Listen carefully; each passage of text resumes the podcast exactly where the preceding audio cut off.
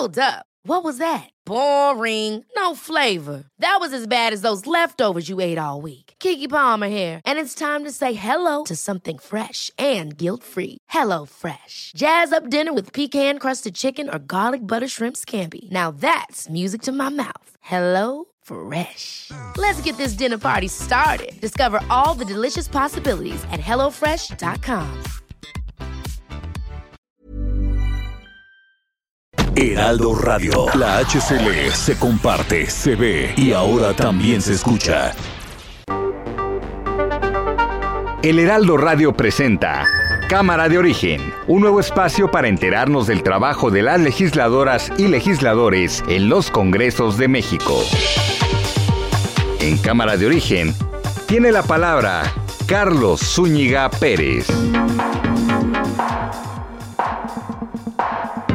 Buenas tardes, arrancando semana este lunes 18 de octubre de 2021. Gracias por acompañarnos en esta nueva emisión de Cámara de Origen, donde vamos a actualizar la información del día, pero también tendremos entrevistas con legisladoras en torno al paquete económico que está en estos momentos por salir de las comisiones para discutirse en una que se espera será sesión maratónica de los diputados. Hay cosas interesantes que eh, comentarles, hay cosas que preocupan, hay cosas que son eh, aplaudibles. De esto le estaremos eh, dando cuenta hoy en este programa. Por lo pronto, vamos a escuchar cómo va la información a esta hora del día.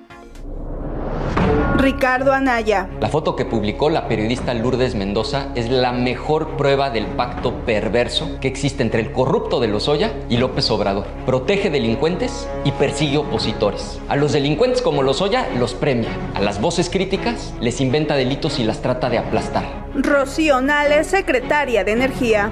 Esta semana continuaron los trabajos en la refinería y los trabajadores refrendando todo el apoyo para terminar esta obra. ¿La vamos a terminar? Sí. Eso es todo. Ayer, antier, ya firmé un decreto para que se regularicen los carros que no tienen papeles y ese dinero va a quedar en estados como Sonora. Lo que se cobre de derecho, la cooperación que den la gente que tiene estos carros, se va a quedar y se está planteando en el decreto, va a quedar etiquetado de que ese dinero es para mejorar las calles. Entonces es una forma de ayudar. Guillermo Rosales, director de la Asociación Mexicana de Distribuidores de Automotores. Antes de regularizar el contrabando, se debió de haber eh, ido a la raíz de los problemas, fortalecido al registro público vehicular, terminado con el flujo que sigue entrando de contrabando automotriz porque está vigente la corrupción en las aduanas. Gabriel Regino, abogado. Vamos a denunciar penalmente a Miguel Ángel Macer Espinosa. Vamos a denunciar al que fue director del metro, Jorge Gavillo. Y aquí más de la información del día. La Fiscalía de Justicia de la Ciudad de México judicializó la carpeta de investigación por la tragedia en la línea 12 del metro. En esta se busca imputar inicialmente a 10 exfuncionarios, entre ellos Enrique Orcasitas, quien fue director del proyecto Metro, además de otras personas responsables, por ejemplo, del tramo de la obra, de eh, dar visto bueno a los planos, la supervisión, etcétera. 10 personas en total son las que inicialmente son imputadas por la tragedia del lunes 3 de mayo en la línea 12 del metro. Hoy en varios estados del país comenzó la vacunación contra la COVID-19 para menores de edad. Estamos hablando de entre 12 y 17 años de edad con algún tipo de comorbilidad. Colin Powell, quien fue secretario de Estado de Estados Unidos durante el mandato de George W. Bush, cuando fue la guerra de Irak, cuando fueron los atentados terroristas, falleció hoy a los 84 años por complicaciones en su salud. Eh, tenía varios problemas, pero le había dado COVID, nunca se recuperó. En información nacional, seis personas fueron asesinadas la madrugada de hoy afuera del denominado Bar Cantinita ubicado en Morelia, Michoacán. Hay videos ya que muestran cómo fue el ataque directo en contra de estas eh, personas. Con 24 votos a favor, 16 en contra y 0 abstenciones, la Comisión de Hacienda y Crédito Público de la Cámara de Diputados aprobó en lo general y en lo particular el dictamen de la miscelánea fiscal 2022. Justamente vámonos con Elia Castillo. Elia nos tiene información de los eh, diputados, cómo se llevó a cabo esta discusión en comisiones, pero también ante el Pleno, cómo arranca la discusión de los dictámenes de la Ley de Ingresos, de la Ley de Derechos y la Miscelánea Fiscal 2022. Según se dice, Elia, la intención es eh, que se em, pues apruebe todo esto en fast track. Buenas tardes, Carlos. Te saludo con gusto. Así es, como bien comentas hace unos momentos, con 24 votos a favor de Morena y aliados y 16 en contra del AMPRI, PRD y Movimiento Ciudadano, la Comisión de Hacienda y Crédito Público de esa Cámara de Diputados aprobó sin cambios en lo general y en lo particular el dictamen de miscelánea fiscal para 2022. Se comentó que en ese momento continúa la discusión en comisiones de la ley de ingresos y efectivamente está la intención que terminando de la, aprobar estos tres dictámenes, que es miscelánea fiscal, ley de ingresos y ley de derechos, se pueda someter a discusión del Pleno de la Cámara de Diputados para iniciar esta misma tarde con el debate sobre estos tres dictámenes. Se comento que pues la aprobación de estos dictámenes se dio entre reclamos de la oposición y luego de un debate de casi tres horas, pues se aprobó justamente el dictamen de miscelánea fiscal que incluye cambios a las leyes del impuesto al valor agregado, al impuesto sobre la renta, al impuesto especial sobre producción y servicios, así como al impuesto sobre automóviles nuevos y al código fiscal de la federación con días o con el objetivo de aplicarse a partir del próximo año. Te comento que dichos proyectos contemplan cambios en el régimen fiscal para el próximo año, entre ellos la obligación para los jóvenes mayores de 18 años de inscribirse en el Registro Federal de Contribuyentes. Este fue uno de los temas que más causó polémica entre los legisladores de oposición. Escuchemos al priista Ildefonso Guajar. Y terminaría diciendo que sobre el tema de los jóvenes, no nos confundamos este no es un registro nacional de población. Esta obligatoriedad de los jóvenes a registrarse es incorrecta. Si el joven genera ingresos, que se registre. Si no genera ingresos, no tenemos por qué obligarlos a registrarse. Y por último, las OSCs, las organizaciones de la sociedad civil. Tiempo, diputado. Finalmente concluyo, eh, señora secretaria, diciendo, para mí el problema es más profundo no es solo quitarle a los que menos tienen la posibilidad que la sociedad civil los ayude.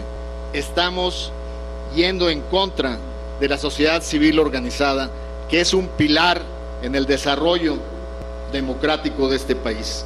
No sigamos atacando a la sociedad civil organizada.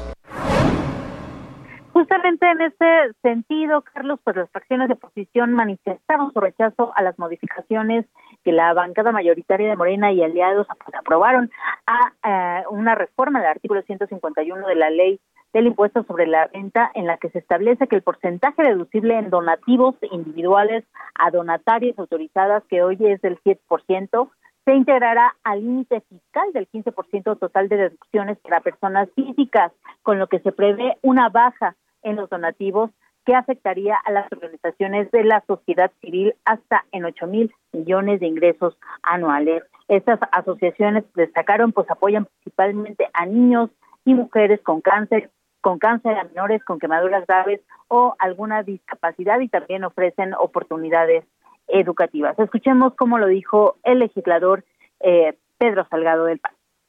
Y también, la verdad, lamento mucho la falsa y la ficción que se vivió en este Parlamento abierto.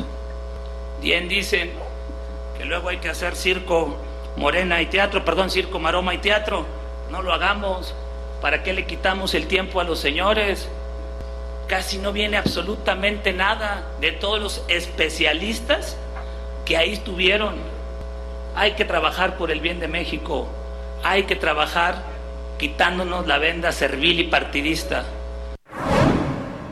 Carlos, te comento que también ya fue aprobada la ley de derechos con 24 votos a favor y 15 en contra y en ese momento continúa la discusión de la ley de ingresos. Esa es información que te tengo al momento y por supuesto que estaremos pendientes de lo que ocurra en las próximas horas aquí en la Cámara de Diputados. Gracias, muchas gracias Elia. Elia Castillo, saludo en la línea telefónica de Cámara de Origen a el diputado Carlos Alberto Valenzuela, secretario de la Comisión de Hacienda y vicecoordinador económico del Grupo Parlamentario del Partido Acción Nacional. ¿Qué tal, diputado? Buenas tardes.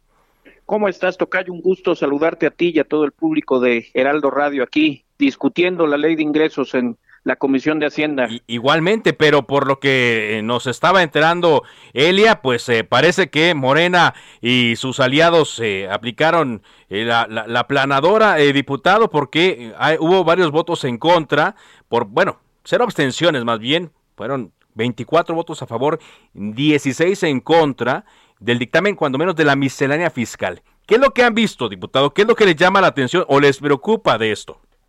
Nos, nos preocupa muchísimo el que Morena, a través de la modificación del artículo 151 de la ley del ISR, quiera acabar con las organizaciones civiles, con, con la sociedad civil que se organiza, que apoya, eh, que sin fines de lucro hace actividades que el Estado a veces no puede o a donde el Estado no llega, y que lamentablemente fue lo que hicieron y lo que aprobaron en esta, en esta, en esta iniciativa y en esta reforma del, del de, de la ley del ISR en la miscelánea fiscal. ¿Cuál es, cuál, cuál es lo, riesgoso de esto, mi estimado Carlos? El problema es que la gente ya no va a poder o va a tener un tope para poder apoyar a estas asociaciones como la Cruz Roja, como AMA, como asociaciones que se dedicaban a apoyar a los niños con cáncer, a las mujeres con cáncer cervicuterino, a los indígenas, a los migrantes, y que lamentablemente lo que vemos aquí es que el presidente López Obrador ahora también quiere monopolizar las ayudas, ahora quiere desorganizar a la sociedad y eso es lo que no, se lo, no le vamos a permitir en Acción Nacional y por eso es que muchas de las reservas que vamos a presentar ya una vez en el Pleno, en la discusión con, con los 500 diputados, es precisamente para defender eh, la libertad que deben de tener las asociaciones civiles, la sociedad organizada, y esto es uno de los puntos más graves que vienen en este dictamen. Otro de los puntos, estimado Tocayo, es la obligatoriedad de la inscripción de, de los mayores de 18 años en el RFC, aunque estos no tengan una, eh, actividad, actividad, actividad económica, eh, lo que estamos viendo es que lamentablemente muchos jóvenes van a ser sujetos de multas, que las multas van arriba de los 11.600 pesos y que también es un, es un tema de control, o sea, el, el, RFC es un registro federal de contribuyentes, no de identidad. Eh, si, si, si el gobierno quisiera presentar una política de registro de identidad, lo debería de hacer a través de gobernación o a través de distintas áreas, pero no utilizar Hacienda para este tema. Porque eh, decía Raquel Buenrostro en entrevistas que dio que esta idea de que los jóvenes eh, tengan que tramitar de forma obligatoria su registro federal de contribuyentes es para evitar el robo de identidad por parte, dice, de factureras que simulan y hacen fraudes. Pues bueno, lo que deberían de tener eh, eh, en este sentido es un control de identidad un registro federal de identidad, una, una clave única que es la que tenemos muchos y, y el SAT debería de, poner mayor atención en este tipo de detalles, pero sin obligar a los mayores de 18 años que no tienen una actividad económica, que, que algunos apenas están estudiando y que, y que lamentablemente pues les ponen esta carga, este, este, esta carga impositiva que les va a generar multas y pues lamentablemente no vemos el sentido de por qué se está eh, dándole el grado de obligatorio. Muy probablemente, como siempre ocurre, en el Senado de la República, Ricardo Monreal les, les, les vuelva a enderezar la plana a los diputados federales de Morena. Eh, no será la primera vez que pasa y, y, esperamos, por el bien del país y por el bien de los jóvenes mayores de 18 años, que se pueda enmendar este, este tema, ya sea en las reservas que vamos a discutir en el Pleno o a través de, de, una, de una modificación de la ley en el Senado. Muy bien, estoy platicando con el diputado del Partido de Acción Nacional, secretario de la Comisión de Hacienda, Carlos Alberto Valenzuela. ¿Hay algo positivo en, esta iniciativa que están discutiendo, diputado? Mira, vemos muy pocas cosas positivas. De hecho, De hecho, no se escuchó eh, la gran mayoría de las propuestas del Parlamento Abierto, donde todos los sectores académicos, empresariales, este, productores eh, primarios hicieron varias varias solicitudes que no se atendieron, que no se están llevando en este paquete económico de ingresos. Vemos también un hecho lamentable, eh, querido Carlos, el, el, tema de la legalización de los autos chatarra, de los ah, autos chocolate lo que va a provocar despidos masivos en empresas armadoras de automóviles, va, a mandar al desempleo a, a, millones de, trabajadores que de manera directa o indirecta dependen de este sector. Y pues lamentablemente no hay nada positivo en este paquete económico, al menos en el tema de ingresos. Bueno, y aquí lo que queremos señalar es que y lo comentaba yo la semana pasada, diputados, que esto fue por un decreto, vaya, no pasó por los diputados, no pasa eh, por ninguna eh, otra eh, poder, el, poder ejecutivo decide por decreto la legalización de estos autos, dicen que van a cobrar 2.500 pesos, que el dinero va a ir al bacheo de varios estados, pero no hay ningún incentivo por lo que yo veo y por lo que usted nos está diciendo a la industria automotriz legalmente establecida en el país. No, y a ver, y no solo no hay incentivos, sino que se ignoró las, las demandas de la industria automotriz, había, había propuestas de estímulos fiscales para, para poder emitir un bono verde para aquellos vehículos que fueran poco contaminantes. Se, se, se, dieron varias ideas por parte, no, no de la oposición, sabemos que la oposición no nos hacen caso, que son soberbios en ese sentido, pero hubo muchas, muchas este, propuestas por parte de la iniciativa privada del sector automotriz, del sector académico, y que todas estas propuestas fueron ignoradas, y es por eso que desde Acción Nacional votaremos en contra de, estamos votando en contra desde la Comisión de Hacienda y votaremos en contra en el, en el Pleno eh, una vez que inicie la discusión, porque no es posible que de nuevo Morena le vuelva a repetir la dosis de retroceso económico a los mexicanos. La economía en el país está deteriorada lamentablemente y no vemos un solo estímulo fiscal para la recuperación económica que tanta falta le hace a nuestro país. Ni un solo estímulo fiscal. Eh, finalmente, consideran, porque es el término que estoy viendo más seguido, eh, el, caso de los eh, jóvenes como terrorismo fiscal.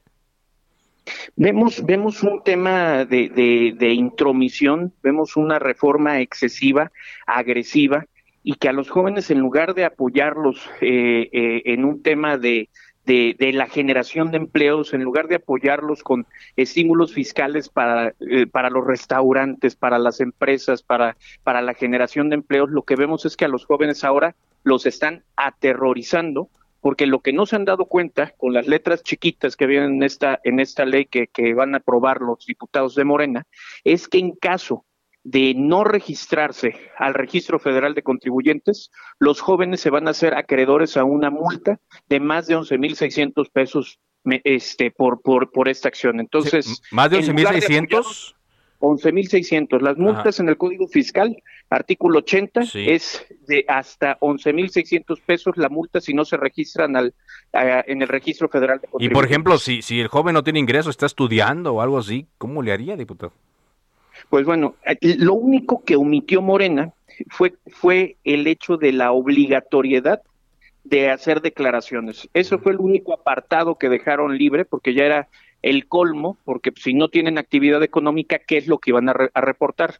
Entonces, lo único que se modificó en ese artículo, que es el 27A del Código Fiscal, es que los jóvenes no van a tener la obligación de presentar declaración, pero sí están obligados a registrarse al, al, al padrón del SAT, si están registrados y obligados a, a ingresar al RFC. Entonces, ¿qué es lo que va a pasar? Muchos jóvenes por desconocimiento no van a hacer este trámite y se van a hacer acreedores a estas sanciones que vienen en el Código Fiscal. Si realmente Morena quiere hacer algo, tiene que modificar la redacción de ese artículo para que para que podamos dejar a los jóvenes en paz, que se dediquen a estudiar, que se dediquen a salir adelante y no hacerse cuidando desde los 18 años de la Secretaría de Hacienda.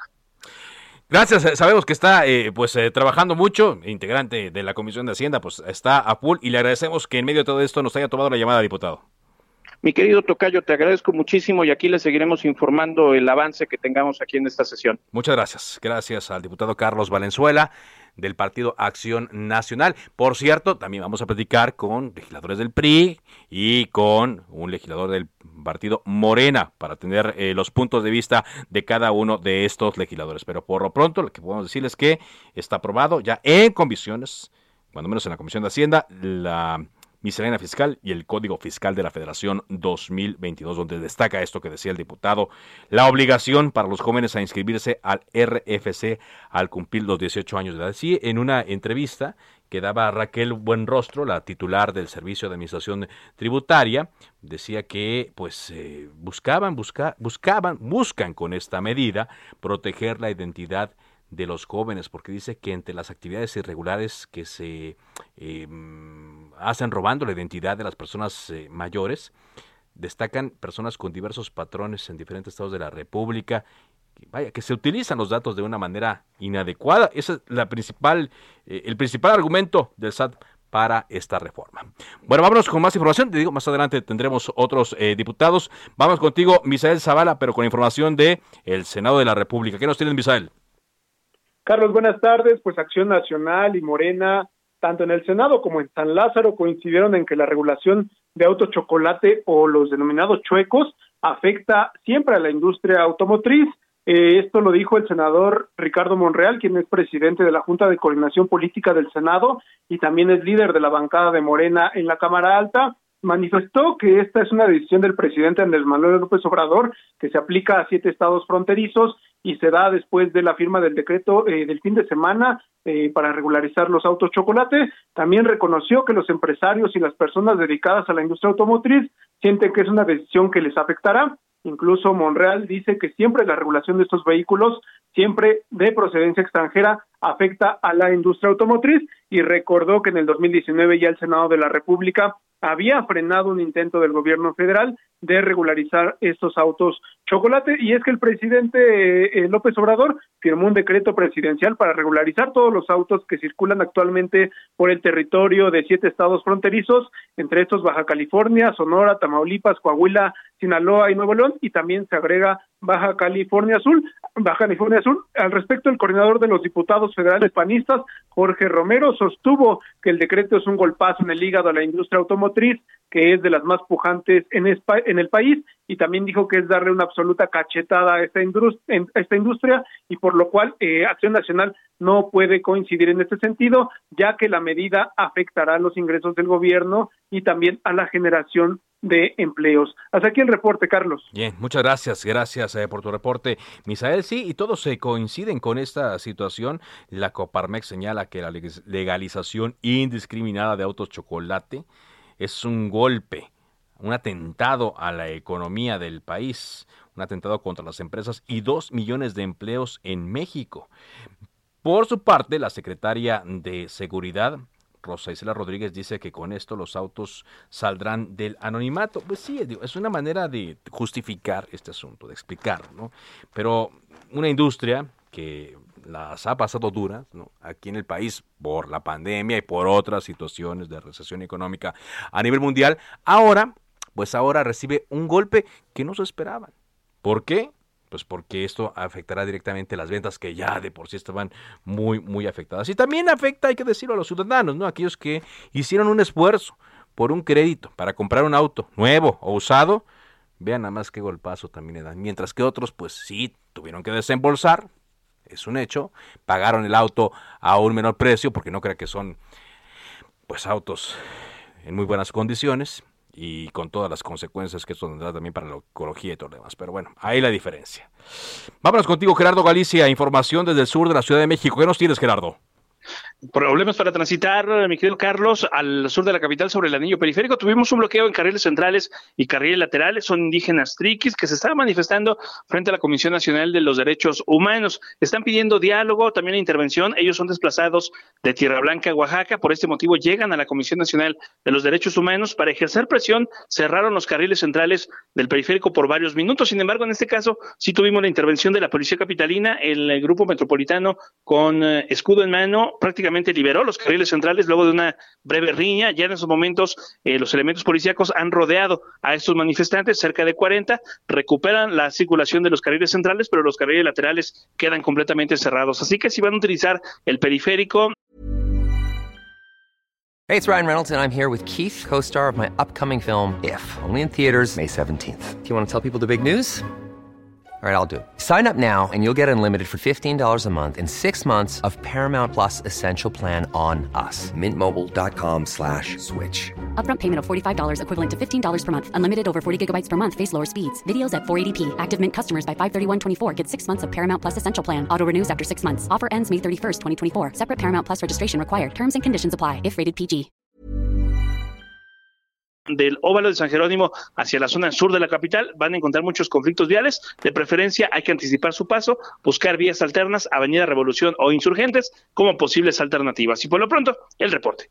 Muy bien, muchas gracias. Gracias eh, por eh, tu reporte, Gerardo. Gerardo Galicia, desde el sur de la Ciudad de México. El hacinamiento es una de las principales variantes que eleva casi siete veces la posibilidad de morir por COVID-19. Por ello, Techo México va a realizar una colecta a nivel nacional con el fin de visibilizar la situación en la que se encuentran millones de personas en México y así lograr una recaudación de 845 mil pesos. La colecta será los días 22, 23 y 24 de octubre. Con lo recaudado se van a construir viviendas para reducir el hacinamiento en los asentamientos populares. Usted puede participar y encuentre más información en la página techo.org. También le comento rápidamente que el próximo miércoles puede haber novedades para eh, Rosario Robles, ya que se citó para el próximo miércoles a las 5 de la tarde a una audiencia para revisar las medidas cautelares que se le aplicaron al ex titular de la Secretaría de Desarrollo Social. El próximo miércoles a las 5, en esta audiencia, se analizará la petición de cambio de medida cautelar, ya que busca enfrentar su proceso en libertad o sería en arraigo domiciliario. Una pausa y regresamos con más. Esto es Cámara de Origen. Se decreta un receso. Vamos a un corte, pero volvemos a Cámara de Origen con Carlos Zúñiga Pérez. Heraldo Radio, la HCL se comparte, se ve y ahora también se escucha.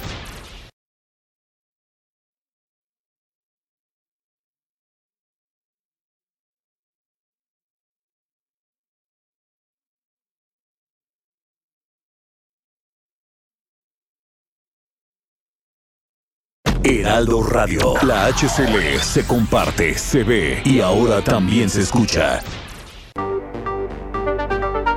Se reanuda la sesión. Volvemos a Cámara de Origen con Carlos Zúñiga Pérez.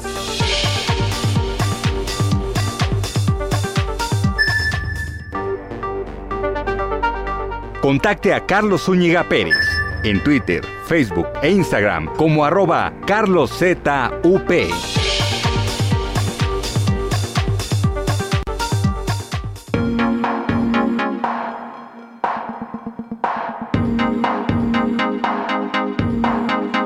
Avanzamos en cámara de origen cuando son las 4 de la tarde con 31 minutos tiempo del centro de México. Bueno, pues eh, hoy hay más novedades en torno a eh, la investigación por la caída de un tramo de la línea 12 del metro, un tramo elevado, que como usted lo sabe, provocó una tragedia en la noche del lunes 3 de mayo de este año, en la cual fallecieron 26 personas. La Fiscalía de Justicia de la Ciudad de México ya confirma que inició una investigación contra 10 personas por su presunta responsabilidad en el colapso de la línea 12 del metro eh, que más bien, más que eh, una investigación, es una judicialización, ya hay una imputación en contra de estas personas. Adelantó que eh, las personas imputadas en contra de quienes todavía no se solicita orden de aprehensión deberán comparecer el día 25 de octubre. Hay varios nombres que se dan a conocer y estos los dio el abogado Gabriel Regino. Entre ellos, entre los posibles imputados, se encuentra el ex eh, director del proyecto Metro, el señor eh, Orcasitas. También hay responsables de ciertas áreas de la construcción de la línea 12 eh, que tendrán que responder directamente por estas eh, acusaciones, entre ellos Juan Antonio Giral y Mazón, director de diseño de obras, Moisés Guerrero, director de construcción de obras civiles del proyecto Metro, Héctor Rosas Troncoso, subdirector de obras civil C, Enrique Baker Díaz o Baker Díaz, subdirector de estructuras o ingeniería, Guillermo Leonardo Alcázar, director responsable de la obra para la construcción de la línea 12 del metro, Ricardo Pérez Ruiz, encargado de estructuras corresponsables de seguridad estructural, Juan Carlos Ramos Alvarado, residente de la obra en el tramo Olivos de Sonco, que fue donde se cayó entre esas dos estaciones, Fernando Amezcua, director general de supervisión de obra, representante legal de varias empresas, y Fernando Ramiro Lalana, director de coordinación de supervisión de la obra. Sobre este tema habló hace unos momentos el vocero de la Fiscalía de Justicia de la Ciudad de México, Ulises Lara. Esto fue lo que dijo. La Fiscalía General de Justicia de la Ciudad de México informa que solicitó audiencia inicial a un ten juez de control para formular imputaciones en contra de 10 personas tanto físicas como morales, estas últimas a través de sus representaciones legales.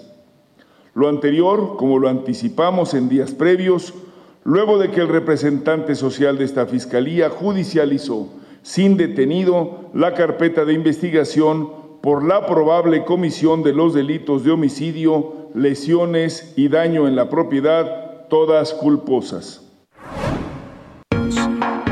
todas culposas, es lo que dice el vocero Ulises Lara. Bueno, atentos a esta investigación. Saludo ahora en la línea telefónica de Cámara de Origen a la diputada federal del PRI, diputada del Estado de México, Ana Lilia Herrera. ¿Qué tal, diputada? ¿Cómo está? ¿Qué tal? Muy buenas tardes.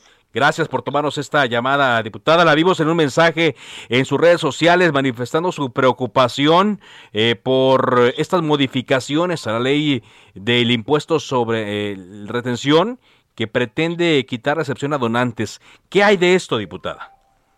Pues mira, muy preocupante lo que está queriendo aprobar, pues como acostumbra, con prisas y sin moverle ni una coma, la mayoría en la Cámara de Diputados, es topar el porcentaje de donaciones que una persona física puede realizar. Y esto, sin duda, se va a, a reflejar en menos asistencia social en México. Yo primero eh, tendría que reconocer que las organizaciones de la sociedad civil llegan a donde no llegan los gobiernos, ni municipales, ni estatales, ni el federal. Que además, el cada peso que reciben, pues se convierte en ocho pesos adicionales cuando llegan en apoyos en asesorías, en programas a la sociedad, a la, sociedad en general. Entonces, me parece que la mayoría no ha dimensionado el perverso efecto dominó que va a generar. Menos asistencia social, menos empleos, porque el 25% de eh, los empleos que generan eh, las organizaciones de la sociedad civil son formales, el 75% pues es eh, justamente una labor altruista y voluntaria. Sí. Y además, pues esto se va a reflejar en más, en mayor opacidad y pues yo no veo dónde va a estar entonces el beneficio de algo que ven como ah, recaudatorio. Pero, entonces, ¿cuál es el, argumento para aprobar esta modificación? Bueno, el de siempre. El de siempre, nunca tienen pruebas. Ahora sí que no tienen pruebas, pero tampoco dudas. Eh, lo que dicen es, pues que esto solo va a afectar a quienes más recursos tienes, tienen y van y que esto lo que va a generar es que pues haya hay menos cosas opacas. Insisto, no tienen pruebas, lo que sí es cierto es que es una afectación real para muchos grupos de población. Yo ayer en la conferencia de prensa levantaba la voz específicamente por la niñez y la adolescencia, la primera infancia, porque tres de cada diez pesos que llegan de manera altruista a la sociedad van a este sector de la población que es tan importante. Y te doy un dato. Eh, los menores de 18 años en el país representan un 38% de la población. Bueno, en el presupuesto de egresos para el siguiente año en el rubro de programas sociales, para el gobierno federal solo merecen un 10% del de, eh, presupuesto asignado. Entonces, me parece pues que le estamos quedando a deber a la sociedad y que pues ahora sí que si no les van a dar, que no les quiten. Que no les quiten. ¿Qué es esto? ¿Es un mensaje, otro mensaje a la sociedad civil? A ver, por supuesto, que esa es la otra gran arista, ¿no? Yo creo que es este temor que tiene el gobierno federal, Morena, sus aliados, a la organización de la sociedad. A mí me parece un atentado contra la capacidad de movilización social, contra la solidaridad del pueblo mexicano y de una cultura filantrópica que deberíamos todos promover, que debe crecer y no desaparecer. Y pues ahí está el mensaje muy claro otra vez. Eh, ahora, diputada, estoy platicando con la diputada del PRI, diputada mexiquense Ana Lilia Herrera. ¿Qué podría pasar en caso de que se apruebe esta modificación ya ante el Pleno de la Cámara de Diputados? ¿Qué podría pasar con estas asociaciones? Pues lo que va a pasar es que van a desaparecer. Ya la pandemia ha traído graves afectaciones y lo que va a ocurrir es que sencillamente van a desaparecer. Hay que recordar que al inicio de esta administración se desaparecieron muchos fondos federales que justamente buscaban apoyar el trabajo que hacen estas organizaciones. Bueno, pues no les basta. Hoy además quieren limitar estas donaciones, pues que muchas personas de buena fe hacen eh, llegar a estas organizaciones, pues justamente para que se traduzcan en beneficios para quien más lo necesita. Muy bien. ¿Qué más ha visto de, de esta, eh, bueno, miscelánea que ya se está aprobando, de en general la ley de ingresos? ¿Qué más ha llamado la atención, diputado? ¿Hay algo más que le preocupe? No, pues nos preocupa absolutamente todo, las prisas de siempre, nos preocupa este terrorismo fiscal contra los jóvenes, tú cumples 18 años y ya te inscribes al SAT y pues lo que queremos es generar oportunidades de estudio primero, oportunidades laborales reales para los jóvenes y bueno, pues queda claro que no está en las prioridades del gobierno federal. ¿Algo positivo? Híjole, pues mira, yo creo que es mucho la inercia. Lo que es claro es que dijeron que no iban a, a, cobrar más impuestos. Están cobrando de forma indirecta muchísimos más impuestos. Y pues creo que además, eh, pues es demasiado optimista de pronto la recaudación, ¿no? Muy, muy, muy optimista. O sea, no, no está. Están endureciendo, sí, ¿no? Y están endureciendo medidas de fiscalización que se van a traducir en mayores costos para las empresas en el cumplimiento de sus obligaciones fiscales. Eh, el régimen simplificado de confianza, por ejemplo, será necesario asegurar que existan los mecanismos, las facilidades para este grupo de contribuyentes, que en su mayoría son pequeños comerciantes, emprendedores y profesionistas. Hay que recordar que también han desaparecido instituciones como el Instituto Nacional del Emprendedor, como los recursos que venían para apoyar a las micro, pequeñas, medianas empresas que son las que generan el 75% de los empleos en el país. Y bueno, pues no vemos cómo, cómo piensan reactivar la economía, que es urgente. ¿Qué viene en las siguientes horas, eh, diputada? Entendemos que bueno, va a salir en comisiones, entendemos que hay muchas reservas que se hicieron desde las comisiones, eh, pareciera que viene una, una sesión maratónica. Viene una sesión maratónica. En el grupo parlamentario del PRI estamos, eh, hicimos varias eh, propuestas de iniciativas. Esperemos que se discutan y esperamos que haya esa sensibilidad y esa empatía para la población. Cuando nosotros desde la oposición hacemos una propuesta, no es para ponerle el pie al gobierno federal, al contrario, es para que le vaya bien, es para que le vaya bien a México y eso es lo más importante. Esperemos que haya sensibilidad para escuchar nuestras propuestas. Bueno, van a dar la batalla ahí en, ante el Pleno. Sin duda. Y mira, algo muy importante que hay que señalar es que el paquete económico se aprueba con la mitad de los votos más uno. Morena, PT y Partido Verde tienen la mitad más uno. Sin embargo, eso no nos exime de dar la batalla que nos corresponde. Nosotros representamos a mucha gente. Agradezco mucho que esté eh, esta tarde con nosotros. Muchas gracias, diputada. Gracias, buenas tardes. La diputada Analia Herrera, diputada mexiquense, ella desde ayer le decía, eh, pues se colocó este mensaje en las redes sociales donde manifestaba su preocupación eh, por las modificaciones a la ley que pues ya no darían la misma la deducibilidad a los donativos que se eh, hacen a distintas asociaciones. Y esto dice va a discutirse ante el Pleno.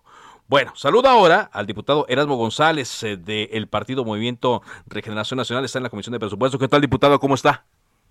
¿Qué tal? Me da mucho gusto saludarte, Carlos. Muy buenas tardes. Igualmente. ¿Cómo andan las cosas en la Comisión de Diputados? entendemos que tienen mucho trabajo estos días que están eh, recibiendo eh, propuestas, están eh, arrastrando el lápiz. ¿Qué puede destacar usted? Mira, pues estamos muy atentos ahorita en este momento, como bien lo, lo comentaban, del resultado que tenga la ley de ingresos aquí en la Cámara de Diputados que pueda marcar nuestro nuestro rumbo, nuestro techo financiero. Nosotros en la Comisión de Presupuesto la dejamos ya en sesión permanente instalada. En esta semana eh, vamos a, iniciar ya los parlamentos abiertos, estos foros en donde buscamos la, la, retroalimentación con compañeros diputadas y diputados que a través de mesas temáticas, en el caso de, de gobierno, desarrollo económico, desarrollo social, gasto federalizado y también presupuesto con perspectiva de género. Vamos a trabajar muy de cerca también con las comisiones, eh, Carlos, eh, ordinarias de, la, de aquí de la Cámara de Diputados, porque ellos estarán entregando una opinión eh, a más tardar el día 2 de noviembre. Vamos a hacer vamos a hacer un ejercicio incluyente, un ejercicio de, de, con, mucha madurez política, porque debemos de, de, aprobar un presupuesto que está a la altura también del momento que vive en nuestro país, Carlos. Eh, estaba viendo justamente eh, su participación en este foro de perspectiva de género, se llama Foro eh, Presupuestario, la igualdad entre hombres y mujeres 2022, retos y perspectivas. ¿Qué, qué puede salir, qué va a salir de ahí o qué salió de ahí, diputado?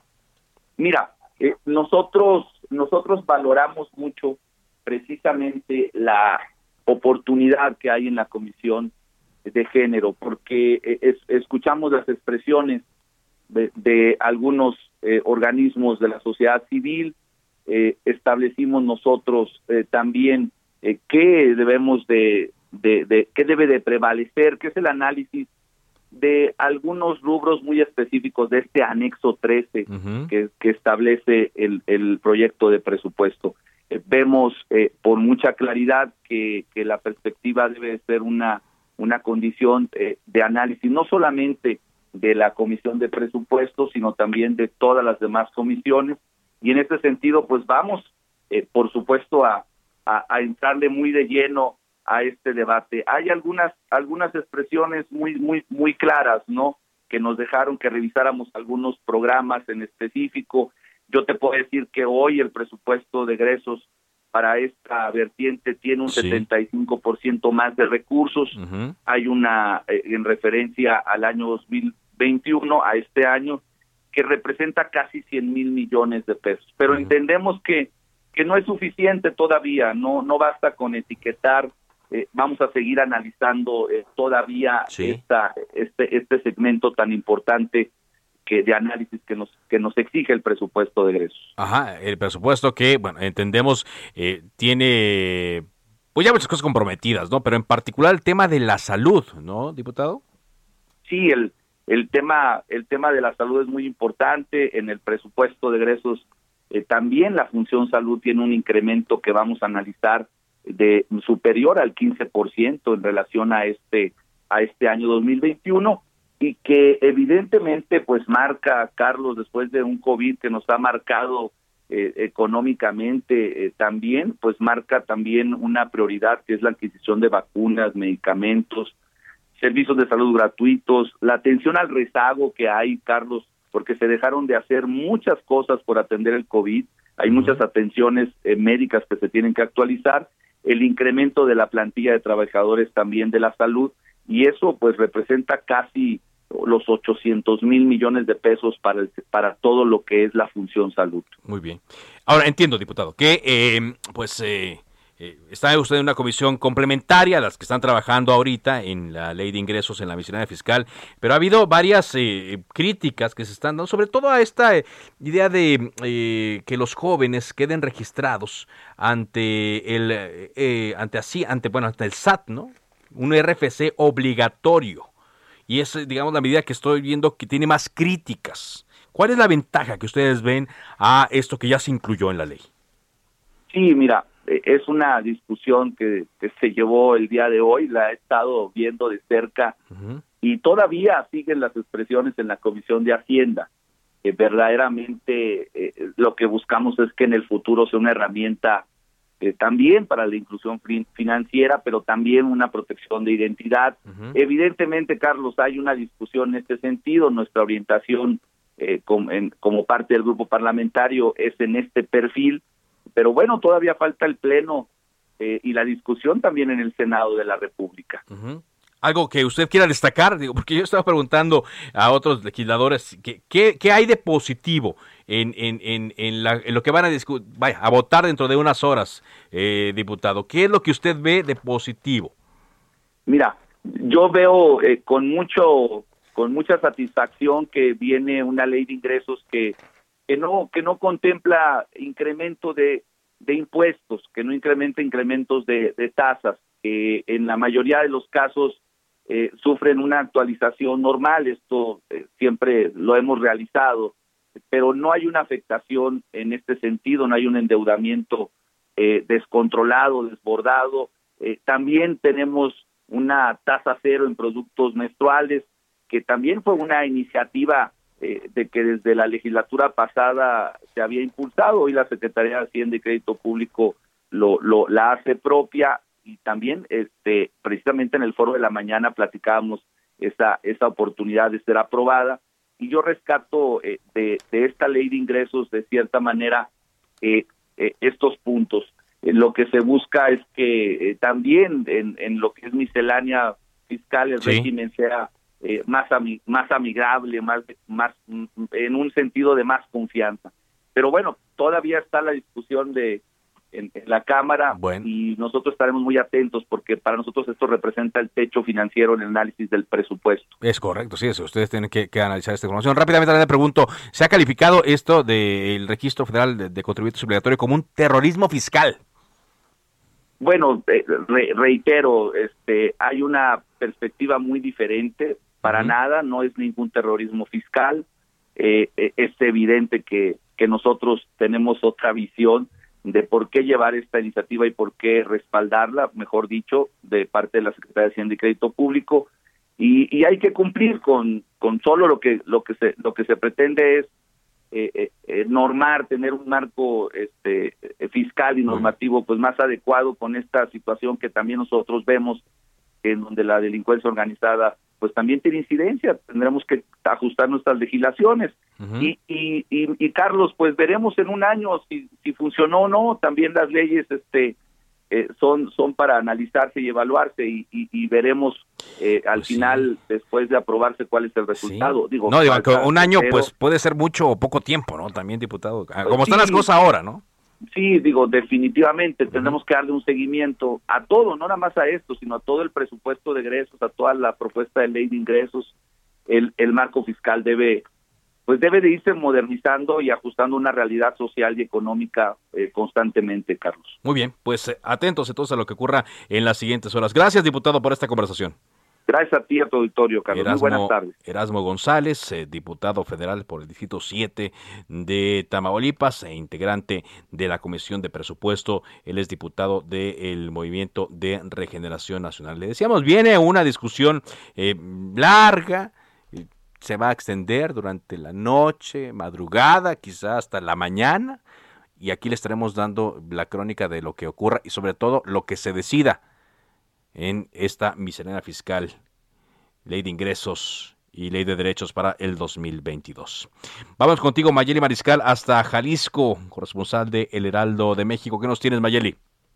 Eh, pues hola, ¿qué tal? Muy buenas tardes. Pues en la inauguración de esta ANTAD 2021, el presidente ejecutivo de la Asociación Nacional de Tiendas de Autoservicio y Departamentales, Vicente Yáñez, pues eh, dijo que aprobar esta, la llamó así, contrarreforma eléctrica, pues lejos de ayudar, impactaría en los precios de los productos y servicios, lo cual terminaríamos pagando eh, los consumidores. Vamos a escuchar lo que dijo durante su discurso.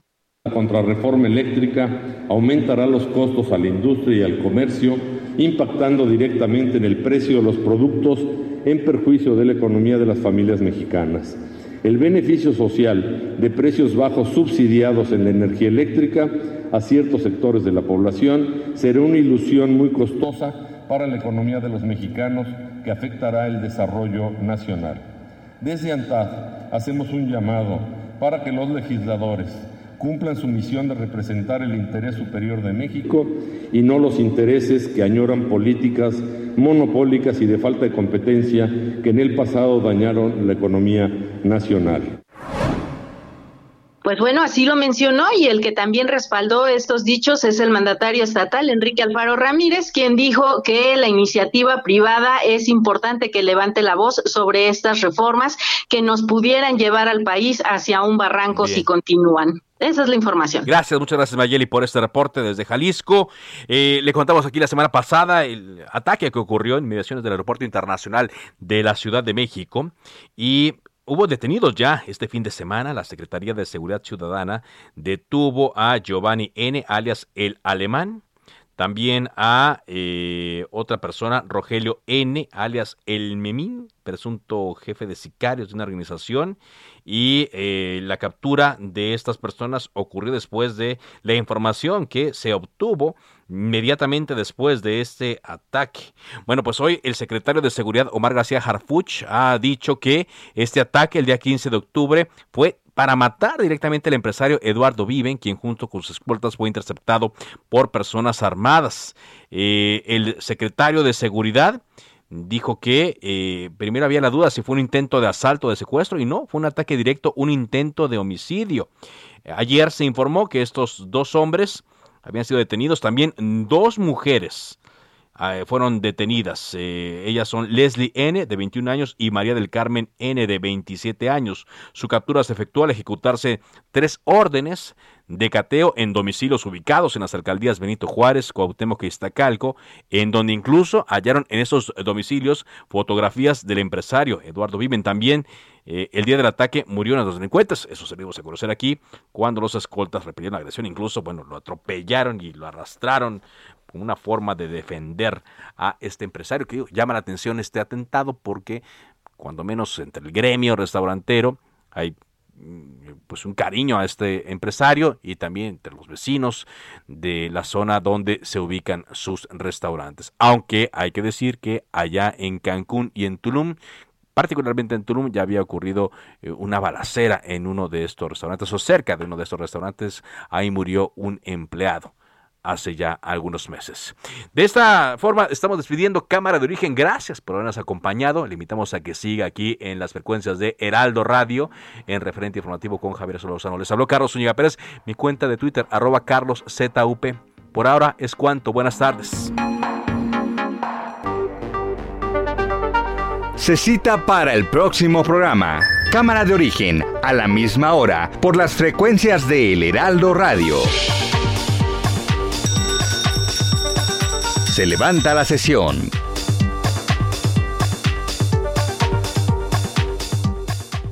Heraldo Radio.